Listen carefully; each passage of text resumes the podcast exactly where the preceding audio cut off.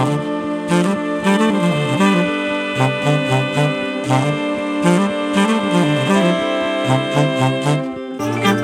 ッドバイブスミッドナイトラクザ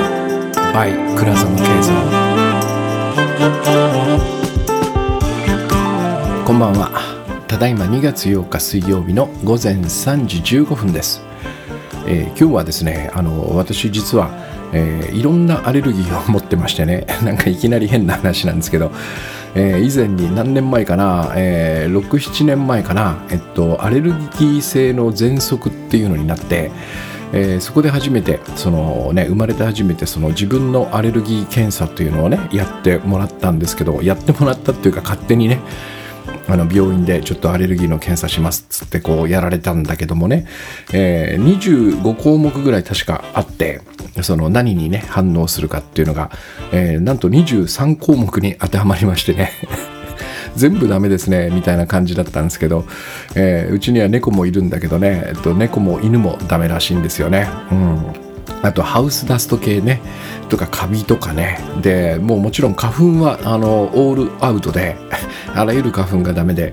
えー、確かどんぐらいかな？中学校ぐらいの時からね。もう僕の中学校時代まだ花粉症とかって言葉がなかったような気がするんだけどもうもう本当にあの ぐずぐずぐずぐずやってましたね。だからなんか私のその必需品っていうかね生活必需品の中にポケットティッシュっていうのはもう本当に若い頃から欠かせなくてね。ティッシュがないともうドキドキしちゃうみたいなそんな感じなんですけど今日ね何かが来てるんですよ。何かがの何かが分からなくてね最初ちょっと風邪ひいたのかなと思ったんだけど、えー、そうじゃなくてねこのいわゆる鼻水が こう出まくるというねまさにそのアレルギーのなんかなんですよね。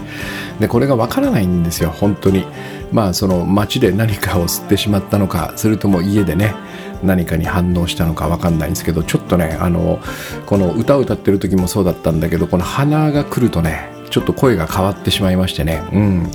なかなかその普段のような感じでちょっと今日は喋ってないかもしれないんですけどね。まあお聞き苦しいかもしれないですが、えー、そんなわけでちょっと勘弁してくださいと、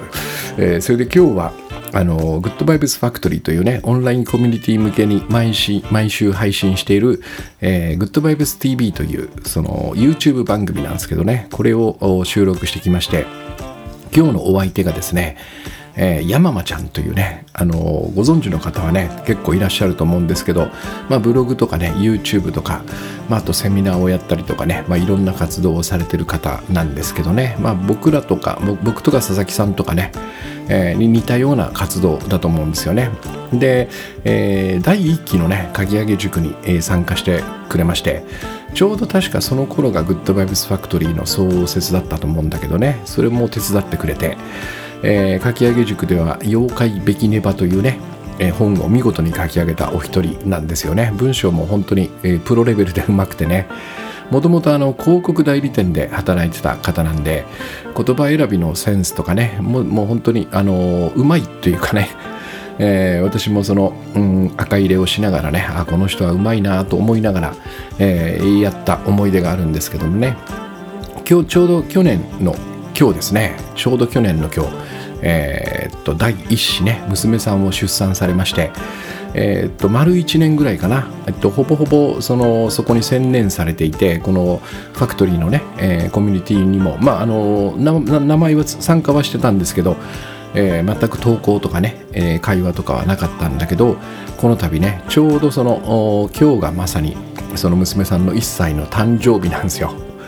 えー、でこれが うちのかみさんと同じ日でねちょっとびっくりしてるんですけど、えー、そ割とね、まあ、余裕があると言っても相当大変なんだけども、えー、また再びですねファクトリーに戻ってきてくれまして 戻ってきたっていうかずっとね、えー、いたんだけども、えー、ちょうどいい機会なんでね。でしかもその大変な子育ての中でねこのグッドバイブスをもう一度ちょっと実践するみたいなことで、えー、トライしていただいてるということなんでね。これはもう話を聞きに行かなきゃっつんで、えー、っと自宅までねご自宅の大きなマンションなんですけどね。そこにあのなんつうのかなフェスタルームという名前のね フェスタって名前だったんですけど、えー、ミーティングルームがありまして、うん、そこを使わせてもらって今日収録をしてきました。うん。で全部でね3話収録するしたんですけどもねその中でいろんなお話を聞かせてもらいましてやっぱり大変だなと改めて思いましたね。私はそのやっぱ人生の中で経験していないことの一つがねこの子育てというか子供がいないのでねこのジャンルだけはもうほんと想像に任せるしかないんですよね。でもあのワントレとかでまさにこの子育ての悩みというかねまあ、いろんな年代のうんその今5歳8歳10歳とか本当様々なんですけどねそれぞれにやっぱりあの大変な悩みを抱えていらっしゃる方がいらっしゃって、えー、まあ相談には乗るんですけどもね毎回そのその度にあ子供がいたらなというかねもうちょっとリアルにいろんなことをお話しできるのになっていう感じなんですけどね、えー、でまあ山間ちゃんの話をたっぷりその聞かせてもらいながらねえー、まあいろんな話があったんですけど、えー、なんていうのかなその、えー、僕らが人生でねやること、いろんな行動をしますよね。いろんなことをやるんだけど、えー、っとどちらかというとその行動自体というかねそのものにはあまり興味が持てないことこれをやる機会の方がやっぱ多いんだろうなという感じがするんですね。えーまあ、子育てがそうだって意味じゃなくてねまあ、ヨンマちゃんといろんなお話をする中でその行動っていうね僕らの行動人生における行動って何だろうやってることって何だろうみたいなねそれをちょっと考える機会がありまして、えー、その緑の本にも、うん、グッドバイブスご機嫌な仕事にも書いたんだけど例えば好きなことを仕事にできたとしますわね。私だったらまあえー、以前は音楽で今は文章とかまあ割と好きな方なんですけどえー、でもそれだとしてもね決して楽しい行動ばかりではないんですよ。その仕事全体をねこう眺めてみると。やっぱり、えー、作品ができたらそれをプロモーションするとかね告知するとか売るとかっていうそこのフェーズに入っていった時に本当に僕はそこになんかこう興味を持てないというかね。もちろんそのいっぱい売れてるとかって見るのは楽しいんだけどえっと、そこになんつうのかなやっぱでも好きな人がいてねこう特に例えば営業とかねもしくはその EC ショップをやってる方とかもともとその商売をやってるみたいな方は、まあ、そこも様々なんでしょうけどねやっぱりこの売ることが生きがいだみたいな方はやっぱりいらっしゃって私の知人にもねあの少なくないんですけど僕はそこには本当興味が持てないんでその音楽だろうと文章の仕事だろうと、えー、フルでね全部が楽しいわけじゃないんですよ。うんそれから例えば僕がやってる執筆教室とかね書き上げ塾。これは、えっと、いわゆる作家というかねプロではない人ばかりなんですね。えー、だからそれを書いたからといってお金が稼げるわけでもないし、えー、何かがこうあのいいことがあるわけじゃないんだけどその文章を書くというね、えー、その行動ですね。でこれをやっていて、えー、その仕事でないとしたらね多分どっかでなんでこれやんなきゃいけないのかなみたいなね理由が分からなくなることがあると思うんですよ多分ね僕はねやっぱ文章を書くといういろんな人がいると思うんですけどね根っから好きでもずっと書いてたいみたいな人もいるんだけどあんまりそういう人にお目にかかったことがなくてね書き上げ塾でもその執筆教室でもねやっぱやっぱその書くのはきついなっていう方が多分多いと思うんですよね。でもなんかその、えー、それとは別に、えー、文章を書いてみたい作品を仕上げてみたいというねなんか別のそのなんつうか望みがあってでもそのプロセスは決して楽しくはないっていうねそういうことが結構あるんじゃないかなって気がしたんですね。で私もその文章を書くという行動そのものにね、えー、こう私服の楽しさみたいなのは感じたことはないんですよ、うん、で楽器はねもう相当楽しい。で歌を歌うことも相当楽しい、えー、でもやっぱりねそれはね僕の中でやっぱ本番の楽しさであって 練習はそんなに楽しくはないんですよ、うん、で思い出してみたんですね。行動そのものが楽しいと僕が思ったものって何だろうと思ってね、えー、でそうするとボーリング 初めてやった時はすごいなハマりましたねやっぱね。それからスキーとかね。スキーも1回しか行ったことないんだけど僕は実は、えー、4歳ぐらいの時からスケアイススケートをやってましてね。北九州に住んでた時に近くにリンクがあったんで何かっつったらそのアイススケートを行っとけっつって遊ばされてたんで、えー、スケートは結構うまかったんですよ。でその滑り方がそのままスキーでね使えたんで、えー、もう僕はもう本当に数時間練習していわゆるこうパラレルとかねあの辺のやつができるようになってめっちゃくちゃ楽しかったんですよね。あと中学の時かなあのものすごい広い公園があってねあのだだっ広い公園があったんですよ、えー、でえっとそこでねゴルフができたんですよ。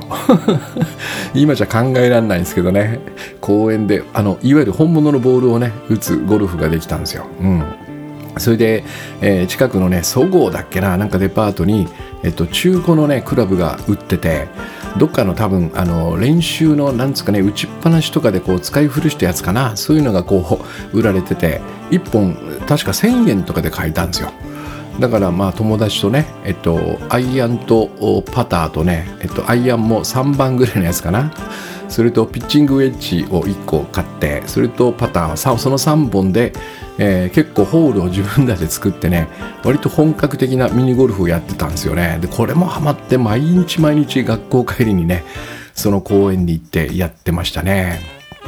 であとはまあ大人になってからはそうだな。えっとモンスターハンターね。ゲームなんですけどね。これはもう僕はもうあのナンバー1からね、えっと、初代から大好きでね。えー、で私はあのオンラインで人とそのパーティーを組むというのが苦手でね。もともと人見知りでその人があまりそれほどね、えー、好きではなかったのでね、えー、かつてはね、うん、でも今でもモンスターハンターやるとしたらパーティーは組まないかなって感じがしますね。ずっとソロでやっていくんですよ、えー、で全部最後の最後までソロでやっていくんでえらい時間がかかるんですよね、えー、何何番か忘れましたけどバージョンいくつか、えー、最大で1000時間超えたことがあってね。えー、でその1000時 ,1000 時間というその数字を見てからねちょっともモンハンやるのやめようかなみたいな感じで、えー、随分ともうやってないんですけどね、えー、最後にやったのは何年前かな？67年前かな？そこまでしかやってないんですけど、えー、でも今のねあのテレビとかでコマーシャルで見るとやっぱこううずうずうずきますね。これもやっぱそれ自体が楽しい行動だったのかなという感じがします。でも今挙げたねボーリングとかスキーとかモンハンとかそういうものって、えー、やっぱりねちょっとしたきっかけで飽きちゃうんですよね。えー、でしかもそれをねその、まあ、職業にもせずに、えー、ずっとやっているっていうわけにはなかなかいかないんでね、うん、だからこの辺はまあやっぱりこうなんつうのかなちょっとした多分この普段やらないから楽しいのかなっていう感じもしなくはないですよね。うん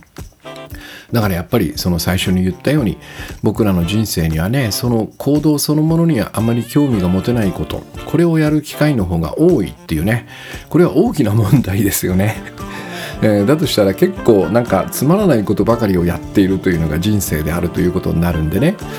えー、そんなのはやっぱ続けてられませんから、えー、っとそこで僕らはね、えっとある方法を思いついたんですねきっとね。この何かをすることで、えー、得られる対価っていうのがあってね、えー、これをそのその行動をする理由やね意味にしたんじゃないかなっていうね、えー、例えば勉強をするのはいい学校に入るため、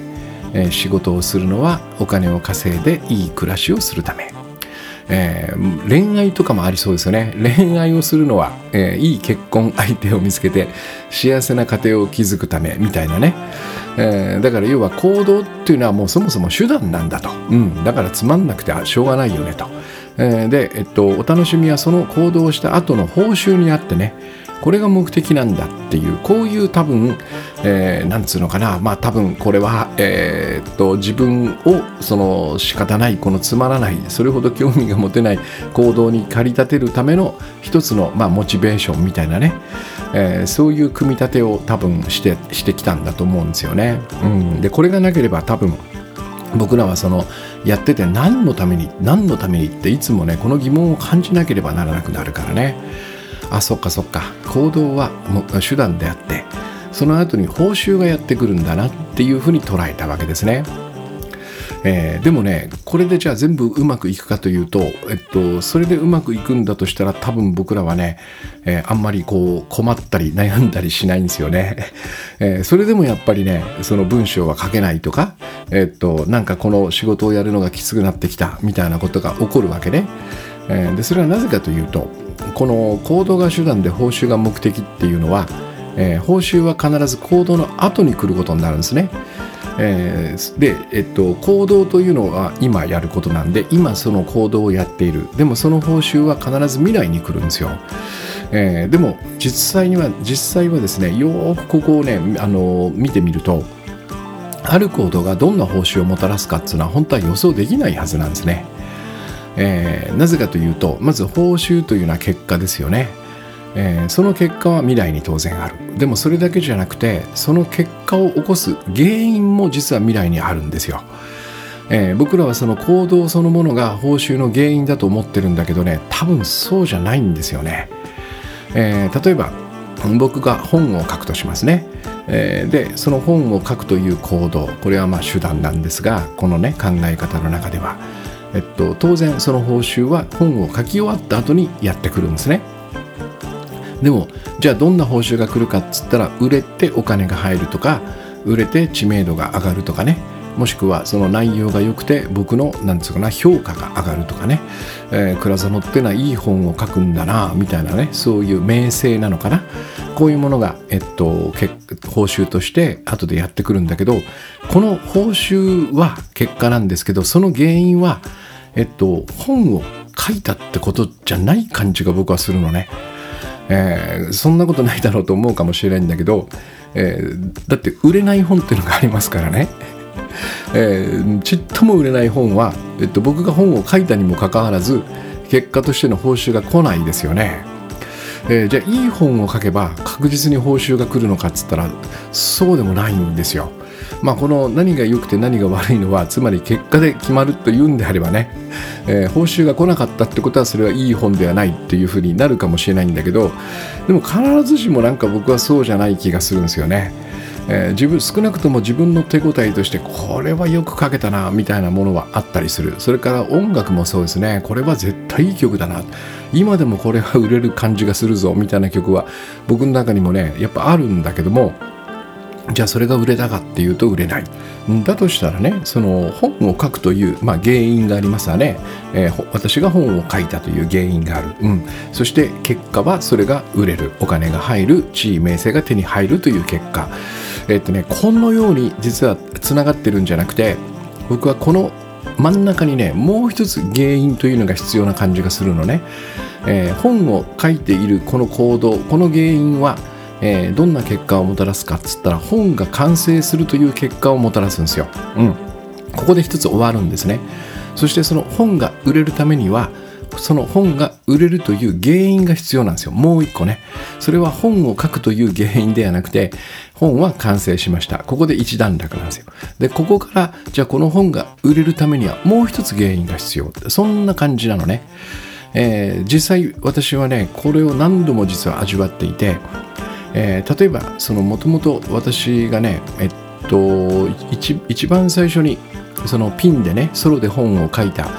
えー、のは、えー、iPhone iPad クリエイティブ仕事術という本だったんですね、えー、2010年ぐらいかな。ちょっともう覚えてないんだけどね。えー、これは割と売れたんですよ。えー、それであの インプレスのその出版元ね、えー、出版元にその遊びに行くと、えー、ある時そのそのその月に発売された、えー、本の中で一番売れてるみたいなランキングにこう載せてもらってたり、えー、本が並んでたりするんですね。今一番売れてますみたいな、えー、でこれなぜ売れたかっていうと、えっと、僕が本を書いたからじゃないんですね、えー、その時に、えー、ある、えー、とても有名なインフルエンサーのねえー、知人がいましてこの人がまあもうあの半端じゃないインフルエンサーなんだけどえー、その人が自分のブログで紹介してくれたんですね。ものすごくデカデカと紹介してくれた。そこからドーンと火がついたんですよ。だから実はこの本が売れた原因というのは、えっと、その方がブログで紹介してくれたからなんですね。これがなければ全く多分違った結果になっていた。それから、えっと、緑の本ね、グッドバイブスご機嫌な仕事も、出だしは結構良かったんですよ。えー、なぜかっっていうと、えー、と、ABC、青山ブックセンター、新宿店だったと思うんだけど、そこの店長さんがですね、えー、NHK の朝のニュース番組で、コーナーを持っていてねおすすめの本を紹介するというコーナーがあったんですよね。でそこで本当にもう全然知らない何にも知らない時にポンとこのグッドバイブスご機嫌な仕事を紹介してくれたんですよ。でしかもそれがあのいわゆるなんつうかな再現ビデオ付きみたいなやつね。えー、どうもその怒りというのは手放した方がいいんだみたいなことをこうナレーターが説明しながら、えー、そのオフィスがこう映ってそこでこう怒ってるあの社員の人がいてねこうなんかやり取りしてるみたいなこうミニドラマみたいなのが挟まってそこでこう僕の本が紹介されるっていうね、えー、結構早朝の朝の6時ぐらいの番組だったんですけどね NHK で流れたんですよ。そこからやっぱり Amazon の順位がドカーンと上がっていくっていうね、えー、つまりそこでこう 出だし好調だった原因は僕が本を書いたからではなくてその番組で取り上げられたからなんですよね、えー、昔私がね若い頃子供の頃「スター誕生」というねオーディション番組があったんですね。えー、まさにそのもう知ってる人も少ないかもしれないんだけど山口百恵桜田淳子森昌子とかねあとピンク・レディーですね。もうありとあらゆるそのスターがまさにスターあスターを輩出したね、えー、スター誕生という番組があるんだけど、えー、これ私は毎週見てました。確か日曜の昼だったと思うんだけどね好きでね、えー、そこに出てオーディションに合格するというね、えー、この結果を得ますよね、えー、でもそこから売れる人は本当に少ないんですよ。つまりそこからもう一つこのオーディションに合格したという結果の先にもう一つね先に先に今僕が言ったようなインフルエンサーが紹介してくれるとか NHK で、えー、あの紹介されるとかそういう原因がそこに起こらないと多分その後の報酬っていうのはね、えー、起こらないっていうそんな風な感じが僕はしているのね、えー、つまりえっとそもそもこの行動している時本を書いている時えー、このこれが原因で、えー、そして報酬が結果としてもたらされるっていうのは実はねこれはそうそう単純ではないということ、えー、つまりもう一個原因が必要なんですよ。でこの原因は書いた後に起こることだから、えー、書いてる時にはこの原因すら未来にあるってことなんですね。ここがすごく重要なポイントなんですよ。なんとなく書いているんだからもう原因を作っているような感じがするんだけど実はこれは本が完成するという結果しかもたらしてくれないんですね。えー、でその後の本当に報酬が得られるかどうかというですね報酬という結果をもたらせるかどうかの原因はまだそこにはないんですね。つまり、えー、行動している時点でどんな報酬が得られるかは本当に予想できないってことなんですよ。まあでもそれじゃあつまんないっていうかねそれじゃあ元も子もないじゃんっていうことでそこの間をね取っ払ってまあ報酬が得られるだろうみたいなねまあパターンとか事例とかねまあ大体こういうことやるとこうなるからっていうね、えー、それでまあ未来に報酬を置くというやり方でやってきたんですよね。えー、だからまあその実際に売れっ子作家になったりとかねこの人気アイドルとかになってそういう流れに入ってしまえばもうその間の原因というのはね毎回毎回作らなくてもいいかもしれないからある程度は読めるんですよ。で僕が問題にしたいのはねこのそのそのやり方が通用しないケースっていうのがあるってことね。えー、つまりその売れっ子作家人気アイドルみたいなその作ってしまえばもう売れるのは大体予想がつくよねというね、えー、この流れが適用できないケース通用しないケースがあるってことまあ分かりやすく言えばもうまさにその売れる前の作家 売れる前のアイドルですよね。えー、それからまあもっと身近な例で言うと、うん、そうですねなんかそのまさに執筆教室とかに来ていただいてね、えー、これからブログを始めたいと。でこのブログを始めるっていう時は読者0人から始め始めることになりますからね、えー、当然だけどもここでどんな報酬が得られるかは全く予想できないですよね、えー、それからもっと言うとまさに今日の山野ちゃんとの話題の中でね、えー、僕がこの話をするきっかけきっかけになったんだけどそもそもそのお金や名声は得られない家族からの依頼ね。それとかその家族をサポートすること。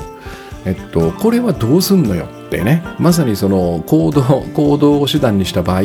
どんな報酬が得られるのっていうところが全くわからないですよね。予想できないですよね。まあでもそのえっとこういうその家のことに限らず実はその仕事でやってることにしてもこの何かをしている時点ではどんな報酬が得られるかは本当は予想できなかったんですよね。でその予想できないから思い通りにその報酬が得られないケースっていうのが、まあ、品質してくるわけですね。頻繁に起こるわけ。でこの時に僕らは何のためにやってんだっけ？みたいなね。これは本当に辛いなみたいなところに入っていく。これを何とかしなきゃいけないよね。というふうにあの改めて今日思ったわけですね。まあ、まさにですね私が書いたその「グッドバイブスご機嫌な仕事」という本は、えっと、この問題を解決するというのもね大きな目的の一つだったわけですね。まあ、その私が目指す完全無欠の幸せの中にね人生の中にはつまらないことばかりをやる時間があるっていうのはどうにもやっぱ受け入れがたいことなのでねここを何とかしなきゃいけない大きな課題だったんですそしてまあ私がたどり着いた答えはねえっと今のこれまでの私がしてきたその僕らがそのずっと捉えてきたねこの行動と報酬の関係の中に、えっと、大事な大事な要因が一つ抜け落ちてるえー、それは何かというと今まで登場してこなかったねそれを受け取る人っていうねこの視点なんですよ。えー、あれ私の今この仕事はね、えっと、誰が受け取るんだっけうん、仕事でなくてもねまさにそのお金や名声が得られない家族からの依頼とか家族をサポートするためにやっていることこれは誰のためにやってるんだっけっていうこの認識なんですね。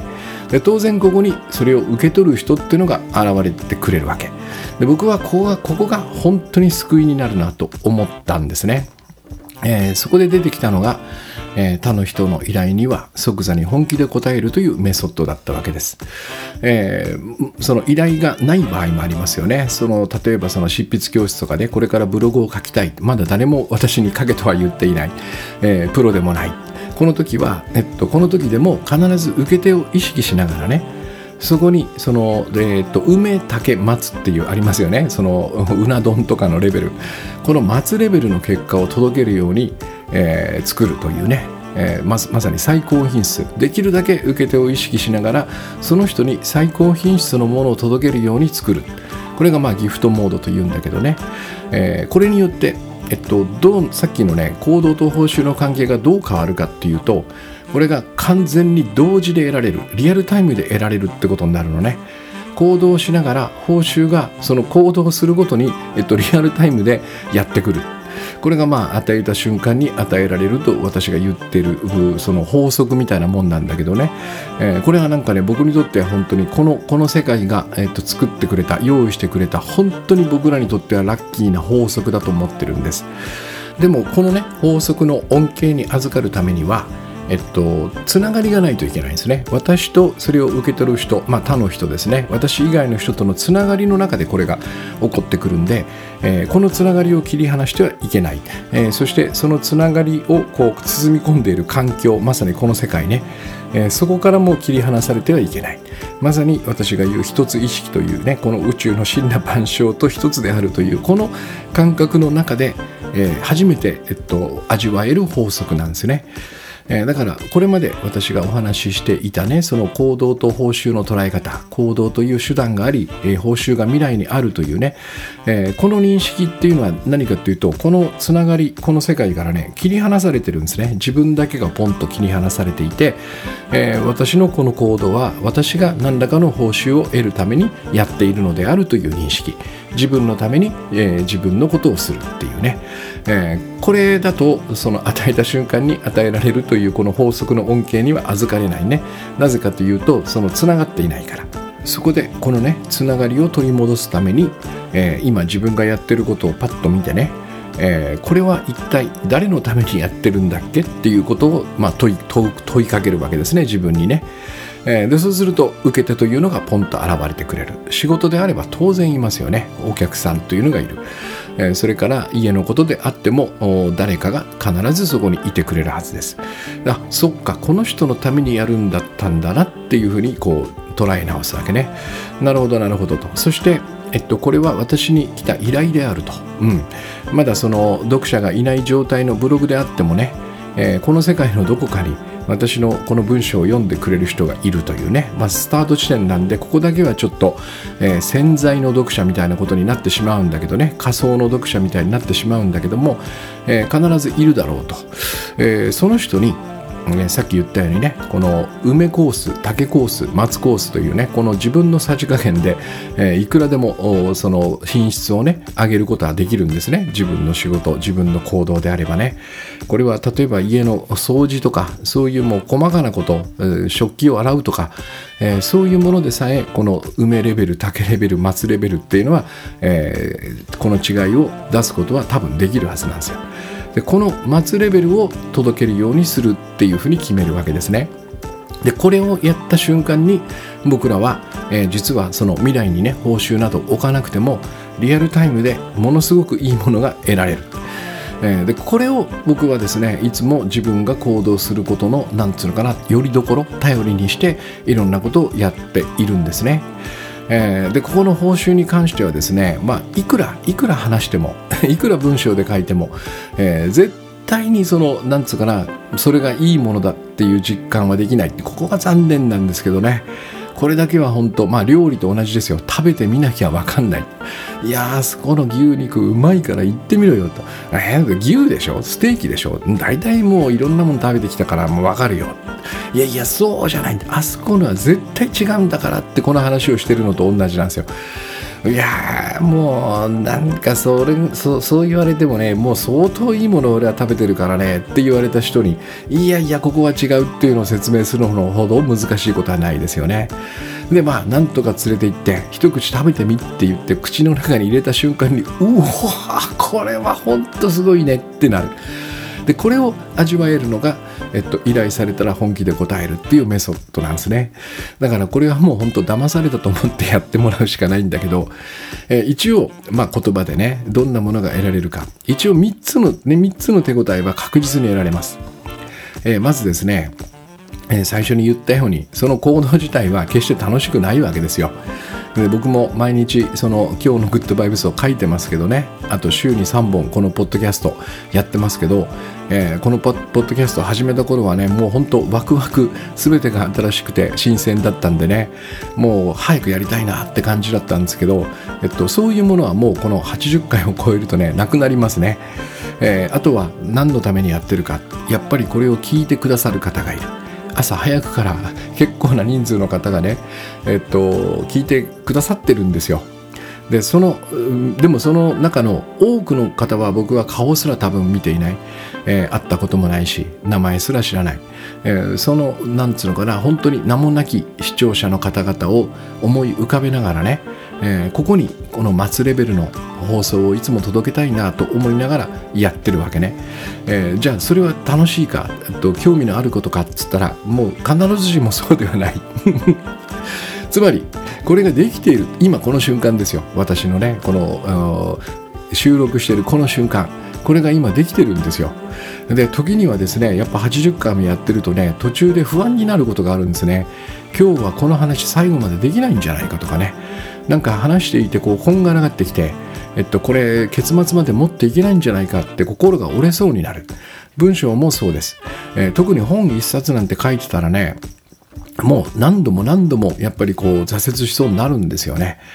えー、その度に、いや、ちょっと待てと、待ってくれてる人がいる、えー、この人たちに待つレベルを届けるんだよな。手を抜きたくなる。もう竹でよくね？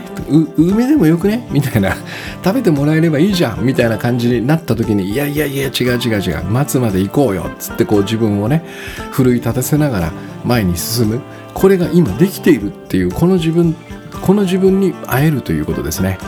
えー、これはものすごく信頼につながるんですよ。ああ俺はできてるなっていうねこの感じ。これはまさに今今僕は味わってるんですね。このリアルタイムでこの話をしながら「おお今日もなんとかできてるわ」っつってね。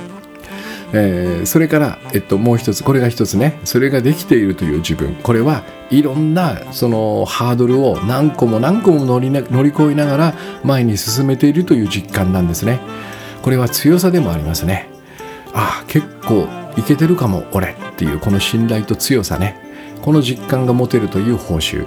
えー、それから2つ目はねえっとそんな感じで作っていくとおいい感じでできてるねみたいな手応えをやっぱり感じるんですね。だって末レベルにしようとしてますから、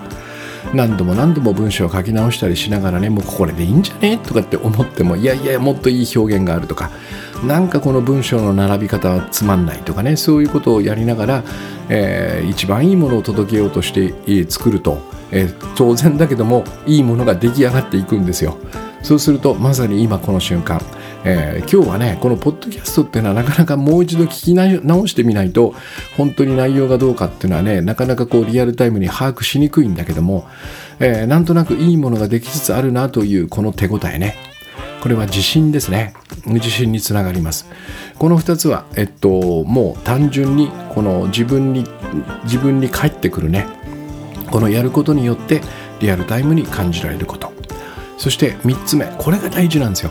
これがもう本当にこのこのメソッドでしか多分得られない報酬、えー、これはですね、えっと、単純に言うと僕が、えっと、例えばこの番組を聞いている皆さんは、えー、価値がないと思ったら松のそのギフトは作れないんですね、えー、なぜ松を送ろうとするかというとえっと聞いてくださる方は価値マックスだと僕が思ってるからなんですよ。これはそのように確信していつも僕はコンテンツを作っています、えー、つまり私の依頼主は価値マックスなんだと。だからこの人に松を届けなきゃいけないんだっていうこの認識なんですよ、えー、これは、えっと、家族であっても同じです。私に掃除をしてくれと頼んだ。この家族は私にとって価値マックスなんだ。だから私は松で答える、えー、そうすると何が起こるか。ね価値マックスな人が私の前にポンと現れますよね。これは素晴らしいことなんですよ、えー、普通に暮らしてたらどちらかっていうと私がそうであったようになんでこんな価値のねえやつらばっかり俺の周りにいるんだろうって思うんですよ。そのようにしてやっぱ暮らしてしまう。でもその人たちの依頼にこの末レベル本気で応えているとですねその人たちは当然だけども、えっと、価値がマックスでなければね、えー、私はそんなものを作ろうとは思わない。そんなギフトを渡そうとは思わないんでこの私の行動自体がえその瞬間にね僕の周りに価値ある人たちをこう出現させてくれるんですね。まさにこの番組を聞いてくださってる皆さんが価値マックスであるという認識を僕は持ちながらこの喋ることができるってことですね。そのように喋ることで、えっと、僕の番組を聞いてくださってる方文章を読んでくださってる方が価値マックスに変わるということね、えー、これがとてもでかいじゃないですか。そして私はねもしかしたらその人たちを少し幸せにできてるかもしれない。何かの役に立ててるかもしれない、えー、そのために最上の末レベルを作ってますからね。そうするとその私も価値マックスであるはずですよね。だって価値マックスな人たちに、えー、何かその人たちが役立つようなものを提供できてるわけですからね、えー、この3つ目はでかいんですよ。この依頼に本気で応えてるこの瞬間に私の周りに価値マックスな人たちがブワッと現れそしてそれに、えー、その人たちに何かを僕がその渡そう手渡そうとしてる、えー、最高品質のものを作ろうとしてるこの私もまさに価値マックス、えー、これによってまさにねこの時差のない報酬というのがこう得られるわけですね。うんまあ、だからその信頼自信そして価値マックスという3つなんだけどね、えー、やっぱりこの言葉ではなかなか伝わらないのかもしれない。そしてえー、そんなもんよりお金とか名声のがよくね？みたいな感じも当然あるでしょう、えー、このお金、えー、地位名声というのはねさっき言ったようにこの、えー、私が、えー、末レベルのものを作り上げた。その後にもう一個原因が必要なんですよ。だからここからはまさにこれがマーケティングだったり販売だったりね PR だったりするするんだけどもブランディングもそうなのかな。そういうものはこの後にまた別の行動としてやるんですね。次のフェーズにやること、えー、でこれもおそらく多くの人に届けるためにはえっと、その活動は必要なんだっていう同じような感覚でできますよね。だから末レベルのマーケティングをやるんだっていうこういうようになっていくわけね。だからここでもそのいわゆるね最終的に入ってくるお金名声みたいなものとは別にねそれをその行動をやってる時にリアルタイムに得られる今言った3つっていうのは当然起こるわけね。だからこれはそのどちらがどちらの報酬がすごいんだみたいなことをその比べる必要もない。両方手に入れられますからね、えー、だとしたらこのリアルタイムを味わいながらねえー、そして、えっと、最後の最後に、まあ、お金だの名声だのも入ってくるっていう方がいいと思うんですよ。でおそらく僕はこの流れの中で、えー、最後の最後の結果っていうのはねさっきそのいいものを作ったからといって売れるとは限らないと言ったんだけども、えー、その間にしっかりとこの売るみたいなその行動を挟んでねああのもう一つの原因をそこに挟んだとしたらそのプロセスがね全て待つレベルになってるはずなのでおそらくこれ以上にその最後のねお金名声地位みたいなものを得られる方法も実はないんじゃないかなとまあまあだからもう一石二鳥なんですよねでしかもねそのさっきのその例えばあの家族からの依頼とかね家族のサポートみたいなものは、えっと、こちらのそのお金地位名声みたいなのがついてこないことの方が多いのでね、えー、ここをやるにしてもこのリアルタイムの報酬だけで十分十分なはずなんですよ。あこんなことがねたったがこの一つ掃除をするだけで毎回味わえるのかと思えばね、えー、僕はこれはもう本当にでかすぎる報酬だなと。だからやめられないんですね、えー、別にその家族のご機嫌を取るためにね、えっと、依頼に応えてるわけじゃないんですよ、えー、ご機嫌に応える以上のことを多分やってるはずなんだけどもそれは全部自分に返ってくるということですね、えそもそも、えっと、唯一存在する時間っていうのはやっぱり今ここしかないんですよ、えー、だからそこでやっている行動の報酬を得るのもやっぱりそのリアルタイムの今ここでしかないはずなんですね、えー、この方が僕は理にかなってると思います、えー、今ここで行動はしているんだけどその報酬は、えっと、まだ存在しない時間である未来にあるっていうのはねやっぱなかなかちょっとおかしなね、えー、随分とこうひねり出したやり方なんじゃないかなっていうふうに僕は感じてますね。リアルタイムに十分得られるんで、えー、でこれさえなんていうかな感じられる、えー、だからこの感覚を開いておくってことですよね。ここを閉ざすんではなくて、えっとえー、この行動はいつでもそのやった瞬間に報酬が得られるものであるというねそれを自分で味わわないと、えー、いけないのでここの感覚を開いておくってことですね。えー、もう一回言いますけどそれができている自分つまり信頼ですね。そしていいものができてるよねっていうこの手応えこれが自信になるんです。そして私の周りには価値マックスな人がいる。私もそれに応えている価値マックスな存在であるというこの認識ね。うーんこんなものが他に手に入る方法こんなものが手に入る方法が他にあるとは実は私は思えないんですよね、えー、なので、えっと、ここをなんつうのかな行動する時にはいつもセットでね報酬とリアルタイムの報酬と時差のない報酬っていうのかな同時に得るようにしてみてください。そのためには、えー、とてもシンプル依頼された人その受けてそれをイメージしながらそこに待つレベルの結果を届けるようにするということですね、えー、でこれがなんかこうあなるほどそうこれって瞬間に返ってくるものなんだなっていうことが分かるとねえー、この私のグッドバイブスの話の中で結構難しいとされているね。この許す怒りを手放すみたいなね。これも許して一体どんないいことがあるんだよと。この怒りをね手放してその後何があるんだよっていうふうに未来に報酬を置くとそれが何も起こらないことがあるわけ。そうではなくてこの許した瞬間怒りを手放した瞬間にリアルタイムにその瞬間に平安がブワッと訪れてくるんですね。これもさっきの、えー、ステーキと同じで食べてみなければわからないんですけどもね、えー、それから愛するというねこの とても受け入れがたいメソッドもあるんだけどもこれを例えばですねものすごく非常にこうきついやり取りの中でマジかよっていう中で一回相手に対して愛してますっていうこの心をぐっと持つことによってその瞬間に恐れや不安が消えるんですよ。えー、だからこんな風にその行動とリアルタイムに報酬がセットでやってくる。とこれこの法則というのがね、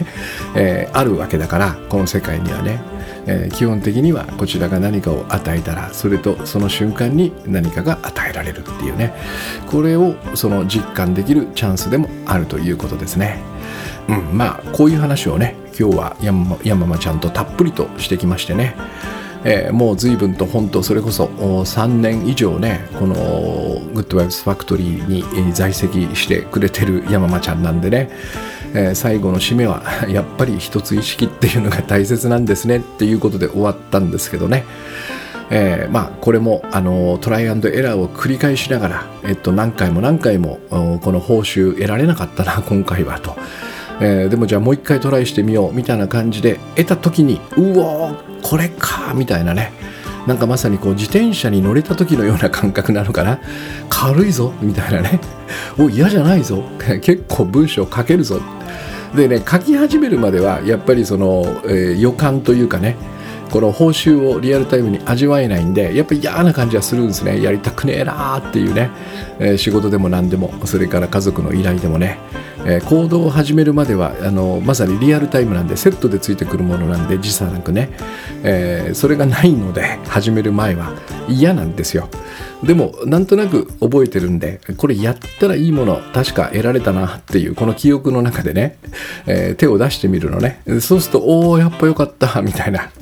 なんかあの風呂入るのがめんどくせえなと思ってる時に、えっと、もう思い切って服脱いで湯船に浸かった瞬間におお入ってよかったみたいなね。僕はあの温泉とか行っても、えっと、めんどくさくてね温泉入んないで泊まる時とかあるんですよ。えー、特にあのグッドバイブス三昧の合宿とか行くとね、まあ、皆さんが入ってらっしゃるんで、えっと、なかなか順番待ちとかもめんどくさいんでねもう入んなくていいやとかっていう時もあるんだけど、えー、そんな中ちょっと勇気を振り絞って入ってみるとねああやっぱ入ってよかったってこの感じがする。これがその行動を通して、え、得られるリアルタイムな報酬ですね。まさにこの温泉に入ると気持ちいいっていうこれがやっぱり僕が言ったその,、えー、その瞬間に報酬は今ここで与えられるという法則なんですよね。これと同じことがあらゆる行動でもついてくるはずなのでただしこれを味わうためにはえっと、仕事とか行動の場合はね温泉は一人でもできるんだけど、えー、こちらはやっぱりつながりが必要なんですね受け取ってくれる人っていうのがねだからまあここを意識しながらね、えー、まさにその 半信半疑で、えっと、うまいというねステーキを食べに行くような気持ちで、まあ、やってみっかっつって、えー、トライしていただければいいかなと思います。今日はそんな感じですかね。えー、っとそして、えっと、このこのこのまさにねリアルタイムで報酬を感じるというのが私がやってるそのジャジンワークのね醍醐味でもあるんですね、えー、どうやどうやってこのリアルタイムの行動をしながら報酬を、えー、感じていくかっていうねここのお話もしっかりお伝えしたいと思いますんでね。今週末の土曜日えーと、13時からかな、えー、7時間みんなで一緒にジャジンワークというイベントがありますんでね、えー、よかったらこれを体験するためだけにも、えー、ご参加ください。えっと、必ず何かはお伝えできると思います。そのコツというかね、こういうことかみたいな、そんな感じね。えー、これを7時間一緒にやりましょうというイベントですんで、えー、ぜひご参加ください。えー、じゃあ今日はですね、うんと、うん、そうだな、えー、っと、行動と報酬はね、えっと、リアルタイムにセットでやってくる、うん、何かをしたらその瞬間に報酬は得られるという。こんな風にその2つの関係をねちょっと認識し直して、えー、ただしそのためには、えっと、受け取ってくれる人がいる、えー、その人を思い浮かべながら、えー、その人に松レベルのね、え梅竹松の松レベルを、えギフトするんだっていうこのやり方で、え動いてみてください。あらゆることをねどんなこともねそうやって、えー、まさにリアルタイムの報酬をね、えー、味わいながら実感しながらいい一日をお過ごしください。ありがとうございます。